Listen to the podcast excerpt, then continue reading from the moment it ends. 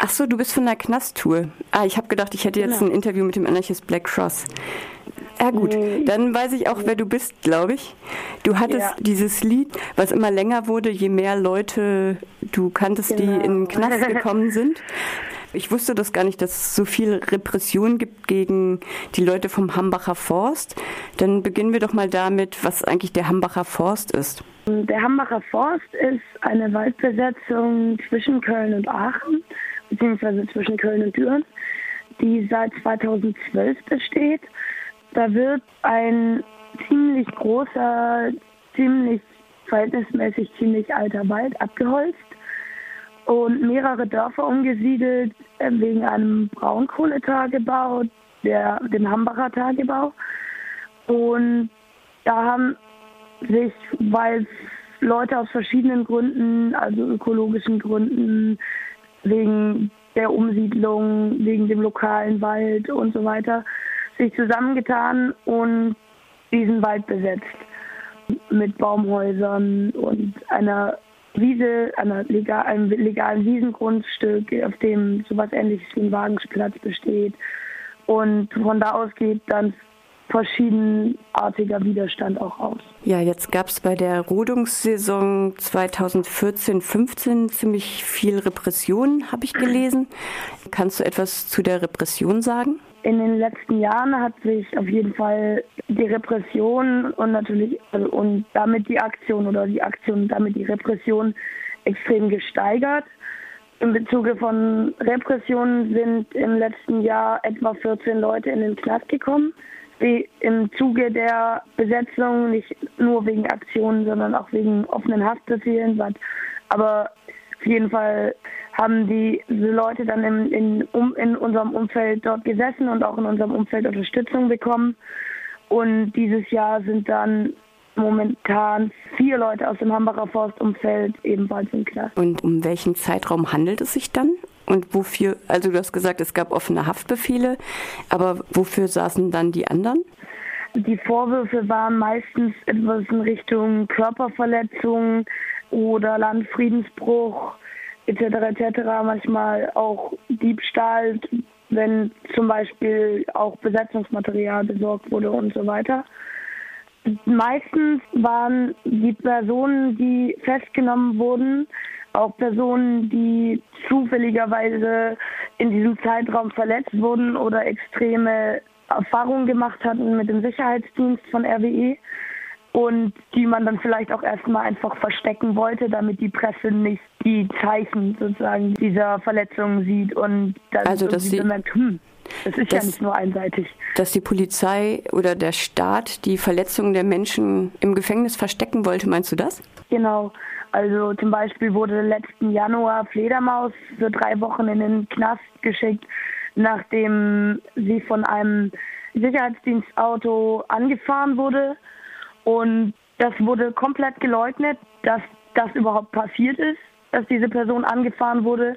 Diese Person wurde nicht im Krankenhaus behandelt, saß dann aber für drei Wochen im Knast mit Vorwurf Landfriedensbruch und versuchte Körperverletzung, soweit ich weiß. Was irgendwie schon ein bisschen ein ganz gutes Beispiel ist für diese lächerliche ähm, Vorwurfsrepressionsmaschinerie. Also eine bestimmte Taktik von RWE und dem Sicherheitsdienst und der Polizei wahrscheinlich, oder? Genau, also es gibt auf jeden Fall eine Menge Zusammenarbeit zwischen Polizei und Sicherheitsdienst und es wurden auch Leute, haben Leute Zähne verloren, es wurden Leuten die Nasen gebrochen, Armgelenk gebrochen.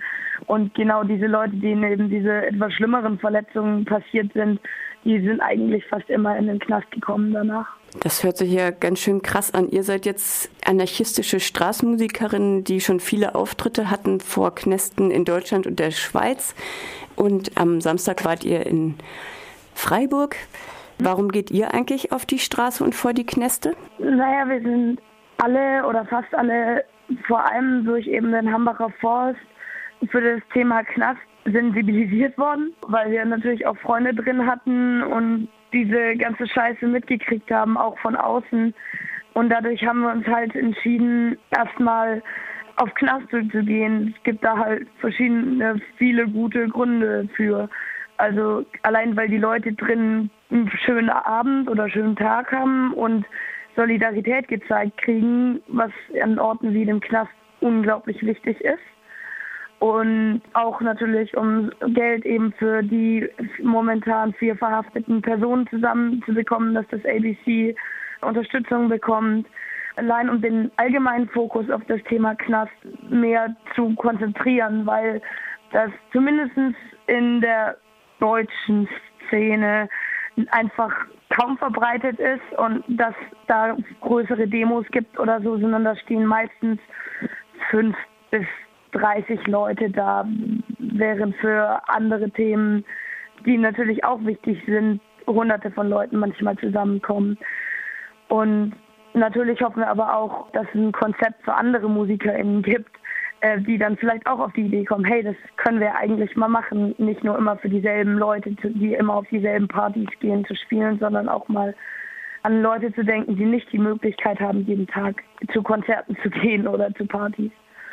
Ja, du hast gesagt, aktuell sitzen vier Leute aus dem Hambacher Forst im Knast. Wie lange sitzen die denn noch? Also unterschiedlich bis wir wissen es nicht. Also Moritz Neuner, also Turtle, wurde im letzten Mai verhaftet, am 14. Mai, wegen einem offenen Haftbefehl und wird noch anderthalb Jahre bis ein halbes Jahr sitzen. Äh, Hodey und Siao wurden am 1. Dezember verhaftet. Da wissen wir auch noch nicht, wann sie rauskommen.